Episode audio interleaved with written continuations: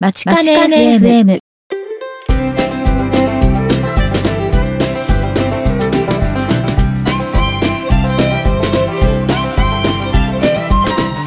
皆さんこんにちは番組パーソナリティの田中直樹です日笠優です。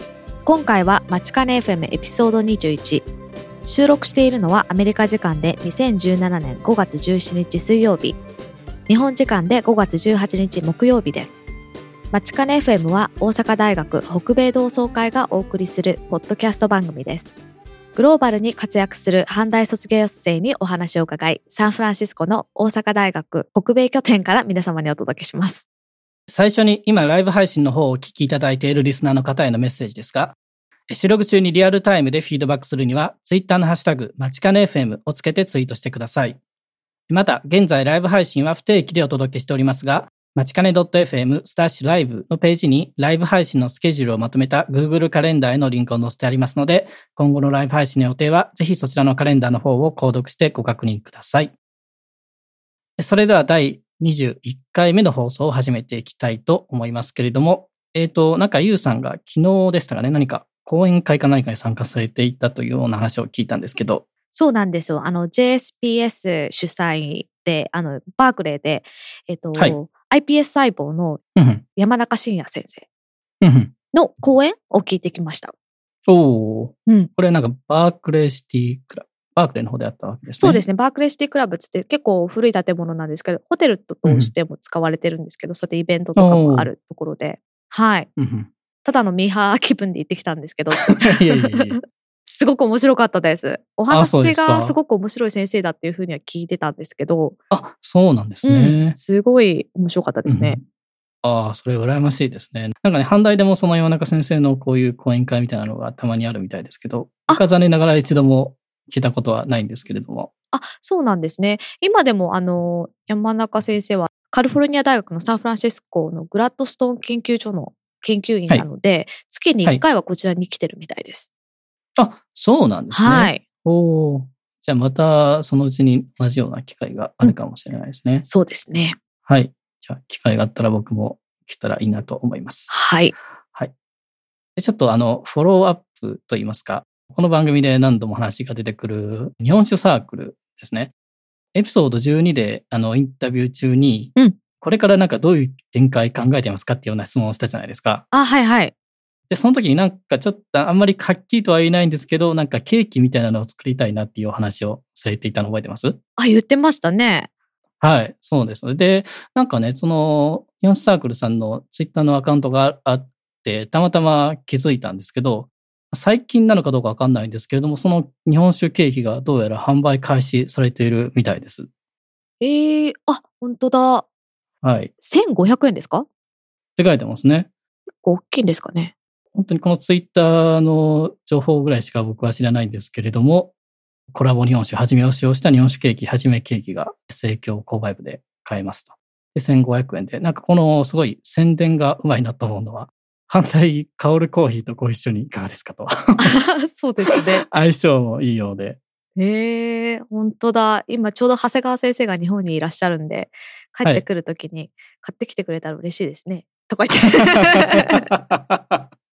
なんて言ってみたりして。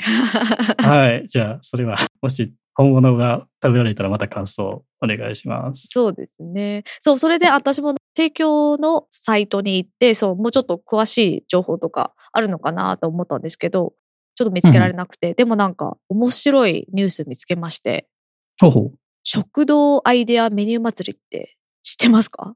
いやいや、知らなかったですね、全然。なんか、初めて見ました。なんかあなたが食べたい食堂メニュー募集中みたいな形でえー、やってるんですよ。なんか4月の24日から始まって、5月の19日だから今週の金曜日ですね。ああ、までなるほど。はいで、あ、でもなんだろう、関西、北陸地区全体で最大6メニューを選び出します。あ、じこれ販売だけじゃないってことなだけじゃ。なくってですか？へえうん。そう、面白いなと思って。やっぱ食べ物ばっかりですね。なすいません。いやいやいやいや。そうですね。じゃあ何かアイディアがある方は、でもちょっとこの5月19日が締め切りっぽいので、ライブで聞かれてる方はギリギリ間に合いそうですけど、そうじゃないと締め切りは過ぎちゃいそうですけれども。そうですね。でもフォローアップして、あの、大阪大学から出たメニューが選ばれたかどうかとか。そうですね。すねそれは見てみたいですね。はい。はい。で、ちょっとあの、戻ってあの、えー日本酒のはじめケーキですか。これあの、さっき言ったように僕、このツイッターぐらいのしかあの、情報がないんで、もしね、あの、日本酒サークルの方もこの番組聞いてくださっていたら、30秒ぐらいの CM っぽい音声ファイルとか送ってもらえたら、それを流すことは可能ですので、もしよかったらあ、そうですね。それ面白いですね。はい。思います。はい。あともう一つのあの、この番組一応ブログがあるんですけど、ミディアムっていうシステムというかサービスというかを使っていて、はい。一応あの、何ですかね、いろんな方が同じブログに書き込みできる、パブリッシュできるようなシステムなんですけど、まあそういうこともあるので、その日本史サークルの方がそこに何かブログで宣伝のポストをしていただくということもできますので、興味があったらまた連絡いただければと思います。はい。連絡待ってます。はい。そうですね。まあ、この、こういう宣伝とかこういうやつは別にその反対の関連の方でしたら別に日本サークルに限らずできると思いますので、また問い合わせしていただければ大丈夫ですね。そうですね。よろしくお願いします。はい。よろしくお願いします。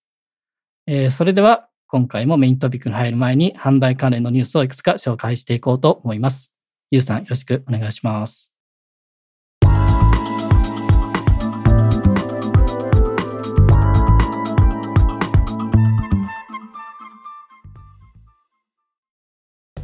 阪大ニュースをお伝えします。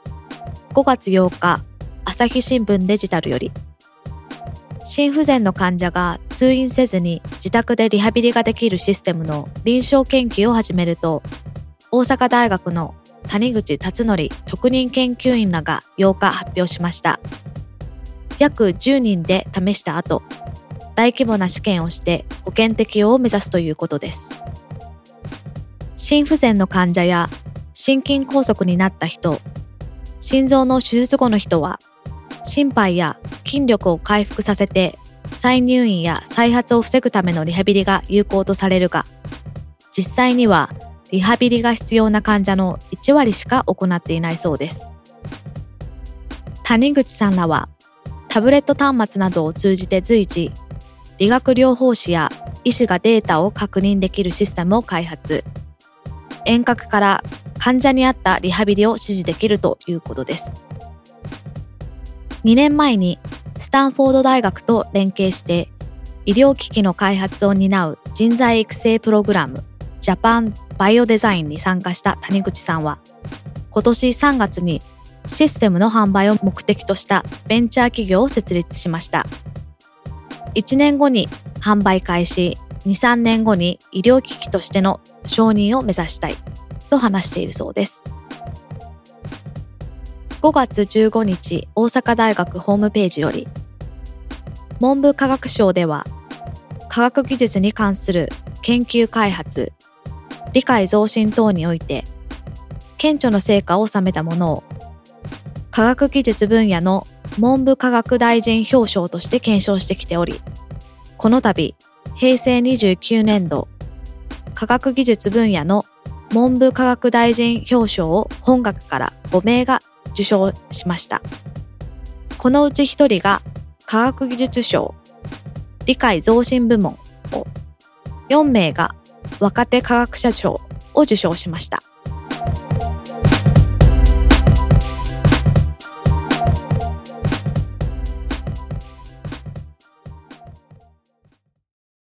はい、ありがとうございました。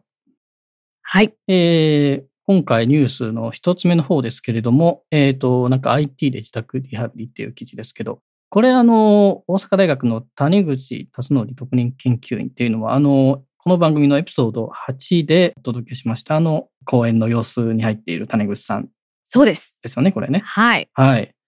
ジャパンバイオデザインっていうプログラムに参加されていて、こっちのあの、アメリカの方に来られていたんですけど、帰って実際にこういう始めてるみたいですね。じはい実際こっちで考えたものを。まあ考えたものかちょっとよよくわからないですけど、はい。すごいですよね。はい。ちゃんとじゃあやっぱりこのバイオデザインのプログラムは結構機能しているってことで素晴らしいですね。うん、結構やっぱりあの日本からも来られてるみたいで、今うんうんもこの間、あの学生さんこちらに来られた方も確かジャパンバイオデザイン関係ほうほうたと思いますね。はい。なるほど。うんはい。じゃあ、これはまた、あの、今後、フォローアップのニュースが見つけたときは、また、その都度紹介していきたいですね。そうですね。どんどん出てくると思いますね。多分来月も、あの、はいこれに関するものがあるんで、またお届けできると思います。はい。あ、わかりました。じゃあ、そちらも楽しみにしてます。はい。はい。えーでは、ニュースはそのあたりにしまして、そろそろ本日のメイントピックの方に移っていきたいと思います。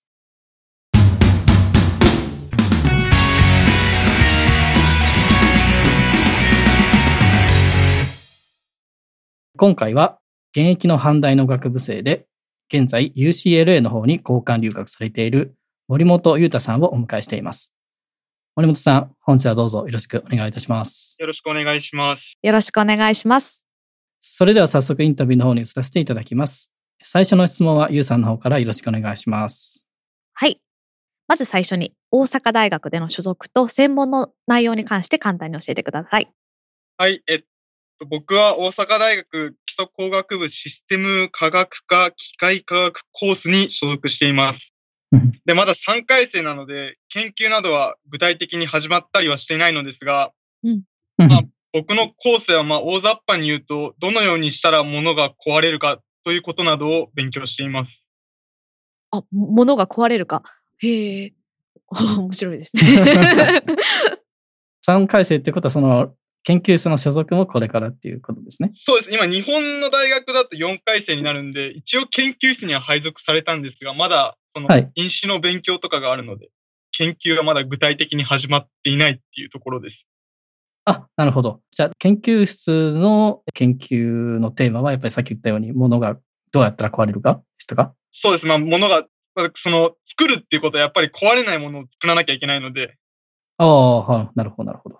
まあ、つもちろん作る方も勉強するんですが、まあ、どっちかっていうと、主にその、どうやったら壊れないかっていうのを勉強しています。なるほど。わかりました。で、あの、えっと、森本さん、あの、昨年の LA 地区での、えー総会の方でもお話ししていただいていまして、でその時はその宇宙工学にはい興味がありますっていうようなことを聞いていたんですけれども、はいえーその宇宙工学に関してまず、それの分野に興味を持ったきっかけとか何かありますかね？まあ、きっかけは漫画からなんですけど、うん宇宙兄弟っていう漫画があるんです。ああ、ありますね。はい。えあれを読んで、あ、すごい面白そうだなと思って、まあ、高校ぐらいの時から興味は多少持ってたんですけど、僕、浪人していて、その浪人した際にもう少しどういう勉強をするのかなっていうのを知りたいと思ったので、まあ、市内の図書館に通い詰めて、その宇宙関係に関する本をこう読み漁ってるうちに、あこの勉強をしてみたいなと思いました。うん、なるほど。え、宇宙の工学ってことは、行くっていうよりは、その宇宙に何かをこう送るっていう方に興味があるんですか？ごめんなさい。私、その漫画ちょっと知らないんで、あれなんですけど。まあ、僕はどっちかっていうと、その有人飛行の方に興味があって、こう人をうん違う惑星に送ったりとか、おなんです今はその ISS って言って、その地球を周回している、まあ、研究所って言ったら大げさかもしれないですけど、うん。そこにしか人を送ってないんですけど、うん。おそらく2020年ぐらいから火星へこう人類を送るミッションが本格的に始まると、NASA の職員の方々も言ってたので、まあ、ちょうど僕が就職して働き始めるぐらいの時から、こうどんどんどんどん有人飛行の方に力を入れていくのかなという感じです。へえそうなんですね。あの前回の同窓会の時にもちょっと話されたと思うんですけど今回のエピソードでまだ知らない方もいると思うんですけど UCLA の交換留学に参加されるっていうのはどういう経緯だったんでしょうか？もともとそのアメリカで宇宙工学を勉強したいという思い、思う気持ちが強かったので、まあ、入学当初からそのアメリカに留学しようとは思っていて、で、まあ、他にも候補地はいっぱいあったんですが、ロサンゼルスには JPL という主に無人探査機の研究開発に関わる研究所や、まあ、有名な会社で言ったらボーイングなどの航空産業も盛んであるため、そのロサンゼルスは航空宇宙学の世界の首都と呼ばれていたので、UCLA に留学を希望しました。えー、じゃあやっぱそういうところいっぱい見れたりとかしましたか？留学してる間に。そうですね。実際にその教えてくれる教授の方々がもう JPL の職員の方々で、その人に授業を教えてもらったりとか、まあ、あとゲストレクチャーも1週間に一人か二人は必ず来てくれて、実際に今どういう仕事してくれてるかとか、そのまだ世間には発表していない画像とかいろいろ見せてくれたりしますね。ああ、いいですねうん。いいですね。そのね、LA の時の公演の時にでもなんか、カッシーニでしたかね。はい。なんかそれを、そのプログラムを書いた人が実際に授業をしてくれてるみたいな話されてましたよね。はいうん最先端ですね。はい。じゃあ、あの、その UCLA の方の典型的な一日の過ごし方っていうのはどういう感じですか？まあ、その授業によってこう生活リズムがちょっと変わってくるんですけれども、まあ、基本はまあ授業を受けて、まあ、空き時間の1、2時間ぐらいでトレーニングをして、まあ、昼食とって、昼寝をして、まあ、その後は TA が行うオフィスアワーにこう通い詰めて、帰ってきて晩ご飯食べて宿題をするっていう感じです。お充実してますね。そうですね。トレーニングっていうのは学校の授業のトレーニングですか？じゃなあもうそのクラブ活動の方のトレーニングなんですけど、ああ、それはどんなクラブ活動に参加されてるんですか？あ僕は今その現在あのトライアスロン部というクラブスポーツに所属しています。トライアス、あの、自転車ですよね。電車はその一つの、あトライアスの一つですね、三つのうちの。あ、そっかそっかそっかそっか。ああ。走るのと泳ぐのと自転自転車です。よね。はいですよね。いいやーなんか大会出るんですか？あちょうど先月にナショナルっていう日本でいう全国大会みたいなやつがあって、それに出てきて、まあもう一応このシーズンはもう試合が終わりということで、今後はもうアメリカでは出ないんですが。でもはいすごいですね。出たんですね。あはい。すごい、確かに。スポーツの計らいもあったんで、出させてもらいました。へえああ、。その、せっかく1年間しかいないからってことですか？えーどうでしたか？いやーまあ、すごい日本では経験できないようなことができましたね。そもそも場所がアラバマであったんですけど、あ、おカリフォルニアじゃなくかったですね。移動に12時間ぐらいかかって。あ、みんなでバスで行ったんですか？いや、僕は飛行機のチケット取るのが遅れたんで、もう一人のそのチームメイトと深夜便で移動して、うん。で、また半日かけて移動してホテルに着いてっていう感じでした。それ、そのトライアスロンやる前にクタクタな感じですかね。で、気候もやっぱカリフォルニアと全然違うんで、すごいうん蒸し暑くて、うん気候だけで。勝てそうでした。うん。やっぱそう気候とかそういう面でも日本、そもそも日本でトライアスロンってそういう部活ってあるもんですか？あ反対にはトライアスロン部がなくて、その、もともと大学に入ったらトライアスロンをしようと思ったんですが、うん。まあトライアスロン部がなかったので、当時僕泳げなかったので、まあ水泳部に入って水泳の練習して、まあ留学しようっていう計画があったんで、その留学する際に、こちらでトライアスロン部があるところを選んで、そこで練習を始めようっていうのもあって、まあ UCLA を選びましあ すごい。計画的です。うん。はいでも泳げないのにトライアスロンやりたいと思ったんですね。それすごいですた。ね。父がずっと僕が小さい頃からやってて、まあいつか一緒にレース出てみたいなっていうのがあったので、へーへえじゃあ帰ったら大阪大学でぜひ作ってください、トライアスロン部。そうですよね。んあ立ち上げられたらいいじゃないですかね。はいせっかくなんで。でもそのトライアスロンってもうそれ聞いただけですごくしんどそうなんですけど、そのね、そのクラブ活動とその授業の方の、なんですか、兼ね合いっていうのはどうですかね？あ、まあ、でもまあ練習はもうなんか基本自由なんで、回数はまあ平日に午前午後で1回ずつと、まあ土日うにんまあ半日ぐらい使ってと自転車のトレーニングがあって、まあ計10回から12回ぐらいあるんですけれども、まあそれはもう行きたい時に行ってっていう感じなんうんうんで、まあ課題が溜まったら勉強して、課題がなかったら練習行ってみたいな感じです。あ、そこら辺はじゃあ、クラブの方もちゃんと。分かっていただいてるってことですね。はい。わかりました。えーじゃあその、日本とアメリカでの授業の形式の違いだとか、そういった点で何か気づいたことが何かあったら教えてください。まあ日本に行く前は結構そのアメリカの生徒はみんな授業をちゃんと聞いて質問してっていうふうに聞いてたんですが、まあ実際来てみると結構みんなスマホいじってたり、あ、そうですか。はい。まあどっちかっていうと多分日本よりも授業をサボる人の数はアメリカの方が多いんじゃないかなっていうのは感じますね。へえ。ー。でもただやっぱり日本と制度が全く異なるので、その僕の場合は日本だとまあ大体1コマ1時間半の授業が13から15ぐらいあったんですけど、アメリカの場合は1科目につき2時間の授業が週3回あって、まあそれで毎週のように課題が出されて、その課題が全部成績に反映されるという点ではやっぱりアメリカの方がしんどいなとは思います。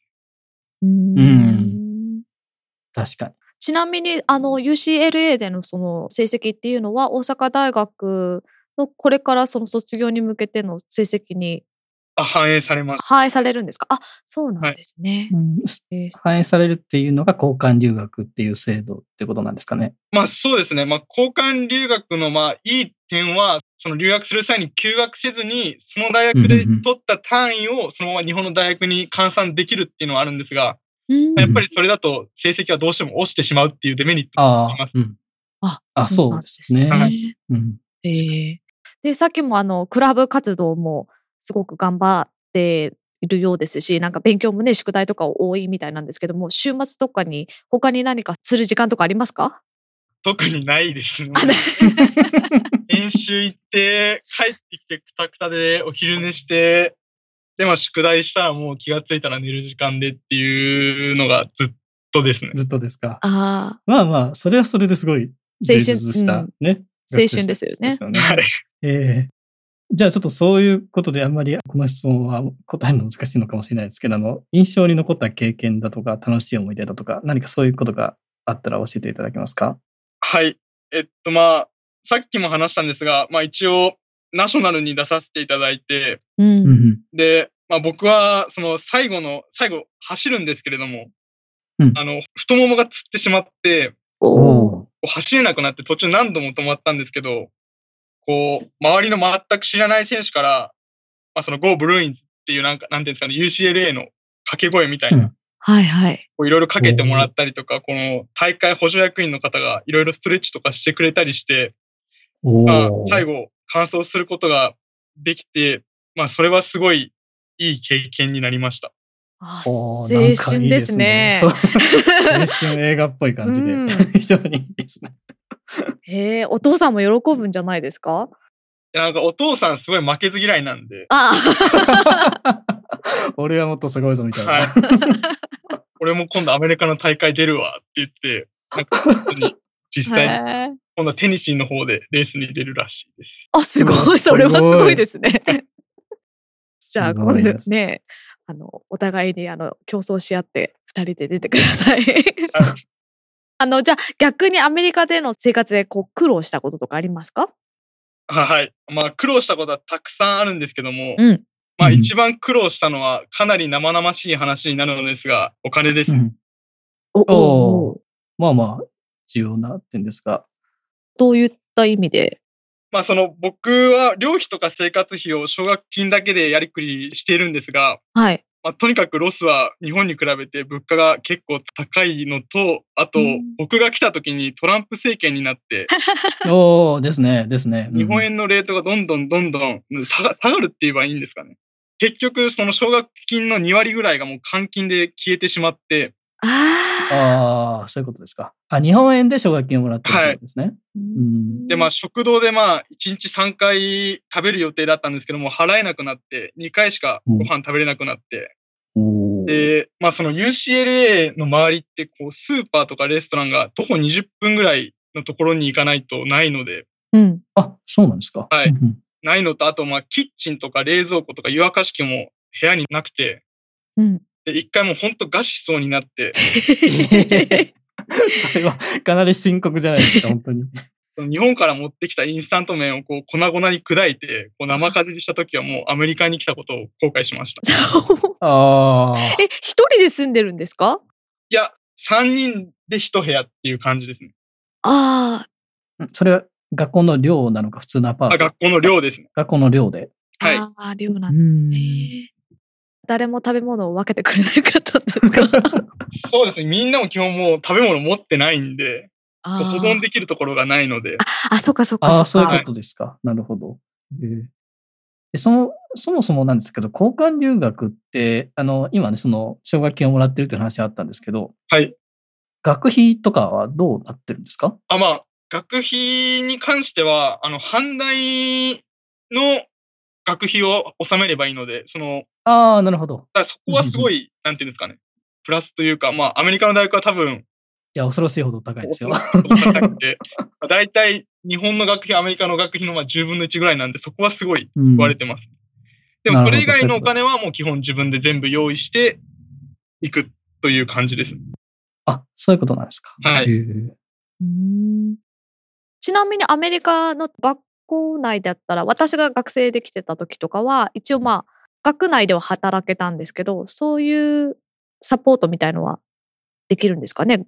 交換留学生のこと。働くことはできるんですけど、やっぱりその勉強とクラブ活動をしてたうんん。で、どうしてもその働いてお金を稼ぐ方に行ってしまうと勉強がおろそかになって、あうんうんうんうん。で、まあ単位取らないと強制帰国になっちゃうので、あ、おそうなんですね。そうですね。あと奨学金もその、多分そのある程度のなんかその GPA の基準があって、それより下回ると全額返金とかになるので、おお。勉強はしなきゃいけない状況だったので、まあお金は我慢しました。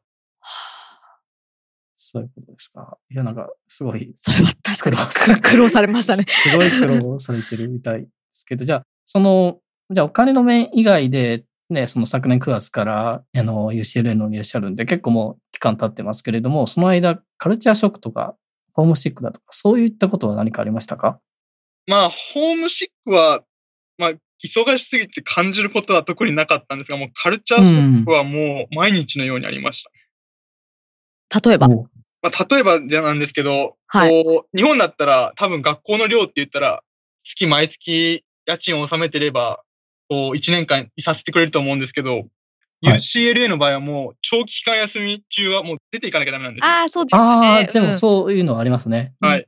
大学の寮は。うん。で、僕、その、その普段の食事も払うの渋るぐらいお金ないのに、こう、住む場所を失ったんで、コーチの家とか知り合いの家を転々したときに、食事が結構衝撃的でしたね。というのは？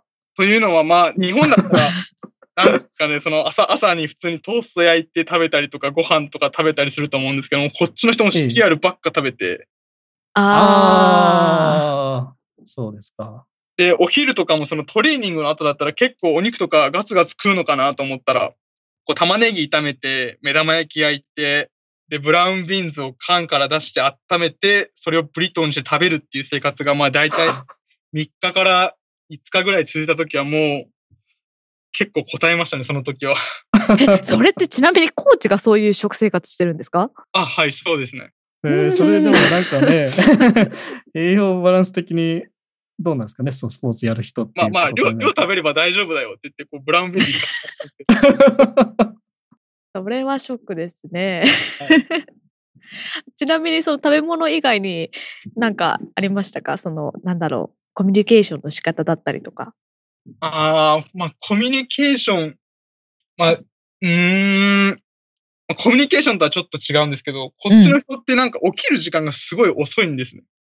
ほうほうおう。僕今、メキシコ系アメリカ人とうん。ユダヤ系っていうんですかね。うんうん。白人とは違う人種の人とうんこうん3人で一部屋なんですけども、もう2人とも土日とかになると、昼の12時とか1時ぐらいに起きるんです。そう まあ、まあ、大学生とか、学生とかは結構、まあ、昼夜逆転するっていうはい。パターンは、まで、まあ、あ、まあ、僕結構あるっちゃあると思いますけど。僕、その、早朝に結構練習があるんで、ううんん。早朝にガサガサすると結構こう言い合いになったりとかはあったりしましたね。あへえ。そあ、りゃなるほど。なんかいろいろ、なんか、さっきからあの、大変な苦労話結構多いんですけど、でもあの、全体的に交換留学はしてよかったなって思ってますか？あ、もうそれはとても満足してますね。やっぱりその、なんていうんですかね、その僕は宇宙工学に興味があったんで、その実際に NASA で働いてる人々からこう授業を受けたりとか、その人たちの前で発表したりとかっていう経験は日本では決してできなかったので、うん。そっか。あの、宇宙工学を目指してない人にも、こう、進められるような経験だと思いますか？交換留学って。まあそうですね。まあもしその英語が喋りたいとかいう理由で留学をする場合はあまり進めることはできません。うん。うんっていうのも、まあ、その多分1年だけでは思うような成果が得られないと思いますし、うんまあ英語の勉強であれば、まあ、阪大にいるネイティブの英語の先生のオフィスアワーとか、まあ、あとは留学生とかの交流会に顔を出して、まあ、そういう機会を積極的に利用する方が、語学の面に関してはより成果が得られると思います。うんうんうん。まあ、けれども、もしその何か明確な目的があって留学する場合は、まあ、その目的は、まあ、おそらく達成できると思うので、それに関してはすごいお勧めできます。そういうものなんですね。じゃあ、英語をそのものをというよりも英語を使って何か自分の専門だとかそういうのを学ぶっていうことがあるとそうですね。得るものが多いという感じですか？はい。わかりました。で、あの、そろそろあの帰国される時期も近づいてきたっていうようなお話を聞いているんですけれども、まあ、はい帰国までにこれだけはやっておきたいなとか、そういうことは何かありますかね？あーまあ、サンタモニカとかビバリーヒルズではいおしゃれな休日を過ごしてみたいです。そっか、それにはちょっとお金いりますけど、貯めてるんですか、その分ちゃんと貯めてあります。おお、素晴らしい。遠出はししちゃできなさそうですか？他に。あ、まあでも結構試合とかでこういろいろなとこ行かせてもらったので、ああ、そっかそっか、それは良かったですね。はい。うんまああとその一回友達と旅行で、えっと、テキサスにあるジョンソン宇宙センターっていうところにも旅行したので、うーん。もう旅行はいいかなっていう感じです。へえ、でも良かったですね。自分のその興味のある分野のやつを思う存分いろいろ吸収できたみたいで。そうで。うん。へえ。で、次にあの、帰国してから多分食べるっていうのが一番だと思うんですけど、それ以外にも何かありますか？これは絶対日本に帰ったらっていうのは。まあいろいろあるんですけど、もう帰ったら2ヶ月後に飲酒があるので、もうとりあえずそれに向けてもうします。そうなんですね。多分今年は多分受かるの厳しいかなっていう感じなので、まあ、まあそれでもまあとりあえず努力はして、まあいい結果出せるようにベストを尽くしたいと思っています。あの、帰国されるのが6月の終わりぐらい。はい、そうですね。で、飲酒がじゃあ8月の末ぐらい。はいうん、なるほど。ままあまあ、大体皆さん飲酒の勉強するのって夏休みの時期な気がするんで。そう、まあでもその僕の場合、この1年、あんましなんか飲酒と関係ないことやってるような気がしてて、ああ、確かにそれはありますね。はい確かに。結構飲酒ってそのね、そその学の、校特有の、うんうんうん。そのその授業を受けていればっていうのがあると思うんですけど、僕はそこはもう全部抜けちゃっているので、なるほど。はい。じゃあその飲酒を受けるってことは、一応、まあ、少なくともマスターまでは行かれるっていう、そうですね、はい。反対でで。まあ今迷ってるんですけれども、まあ宇宙工学があるところに行きたいなっていう気持ちもありますね。おおうん。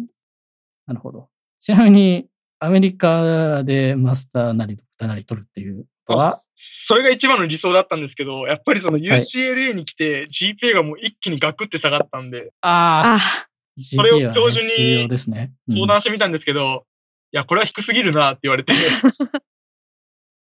はい。まあまあ、あの日本でひとまずマスターまでだったら、その後ね、アメリカでドクターそうです。来るのは、僕はい僕はそのパターンなんで、あ、はい。そういうことも全然可能だと思いますので、まあ、あの、目があるうちは大丈夫だと思いますけど。はい。はい、わかりました。じゃあ、あの、時間も時間ですので、次が最後の質問になるんですけれども、まあ、これから同じように海外で勉強したりだとか、まあ、あるいは仕事をしてみたいなというふうに思っているような方に対して何かメッセージなどがありましたら、ぜひよろしくお願いします。はい。まあ僕はまだそのたった1年度しか留学してないので、まあ、特に結果とか実績も出してないので、逆に教えていただきたいのですが、まあ、もしその 伝えるとするならば、こう例えば英語が苦手だからとか言って避けていた留学生との交流会とか、まあ、留学の説明会とかに、まあ、実際に積極的に足を運んでみたりしたら、遠くに感じていた海外というものが、まあ、案外すぐ行けるもんだなっていうことに気づくと思います。なので、まあ、その初めの一歩を踏み出すのは大変だと思うんですが、まあ、そこを、まあ、ちょっと勇気出して踏み出してみれば、あとは、その自分の海外で勉強したいとか、働きたいとかいう気持ちで、まあ、お金の問題とか時間の問題とかも解決するので、うんとにかく初めの一歩を思い切って踏み出してみてください。はい、すごいいいお話。ありがとうございました。はい。では、ひとまず今回のインタビューはこの辺りでということにさせていただきますけれども、えリスナーの方でこういうことも聞いてほしかったなっていうようなコメントがある場合は、ツイッターのハッシュタグ、まちかね FM をつけてツイートしていただくか、info@ まちかね .fm までメールしてください。できる範囲内でということになるかと思いますが、後日森本さんに追加で質問などさせていただいて、今後のエピソードの中でフォローアップすることもできるのではないかと思います。また、インタビューを受けてくださる方も募集中ですので、海外で活躍されている 阪大卒業生の皆様、また海外で頑張っている現役阪大生の皆様、ぜひご協力よろしくお願いいたします。まちかね .fm のサイトの上の方にある Join というリンクから参加申込書のフォームにアクセスできますので、そちらの方からお申し込みください。はい、えー、それでは森本さん、本日はお忙しい中お時間をいただきましてありがとうございました。ありがとうございました。ありがとうございます。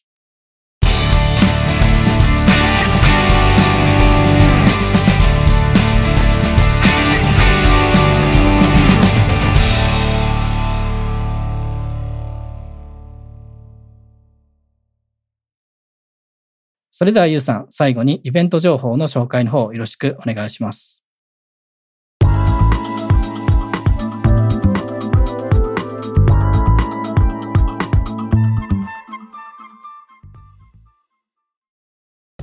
イベント情報をお伝えします。まずは日本でのイベントです。5月26日金曜日午後2時から5時まで大阪大学グローバルイニシアティブセンターは国際協力機構 JICA 関西国際センターとの共催で JICA による中小企業海外展開支援事業説明会2017年度上半期分を開催することとなりました。場所は中之島センター講義室201参加費は無料となっております。前回もお届けした海外留学オリエンテーションは引き続き7月半ばまで開催されています。詳しい日時はショーノートよりご覧ください。また、第21回企画展阪大ロボットの世界。こちらは8月8日土曜日まで大阪大学総合学術博物館にて展示されています。続きましてアメリカでのイベントです。5月21日日曜日、サンフランシスコ毎年恒例マラソン大会ビートブレイカーズが開催されます。1921年に始まった歴史あるマラソン大会ですが、今では仮装したり裸で走ったりする参加者が多く、見るのも楽しいゆるいマラソン大会です。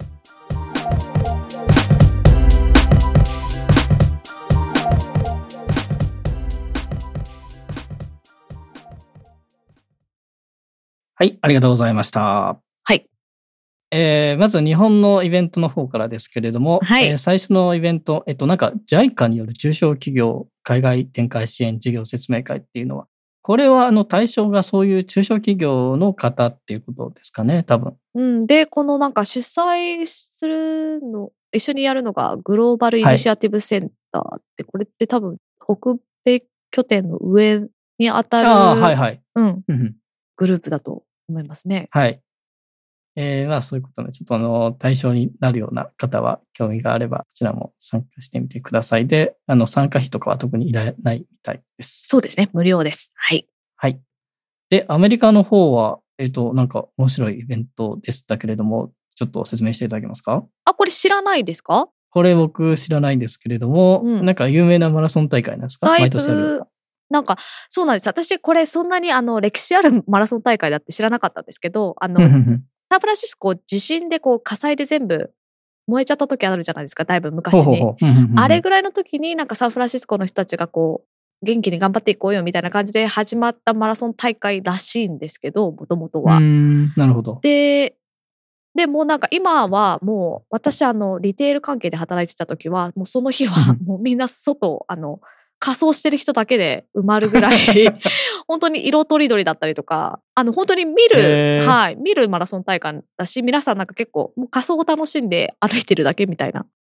うんうんなんかやっぱりアメリカってこういうねマラソン大会と言いながら仮装大会みたいなのって結構各地でありますよね。うん、そうみたいですね。だからそんなにマラソン大会、大会なのかなとは思うんですけど、はい、毎年やってる、はい、なかなか面白いイベントだと思います。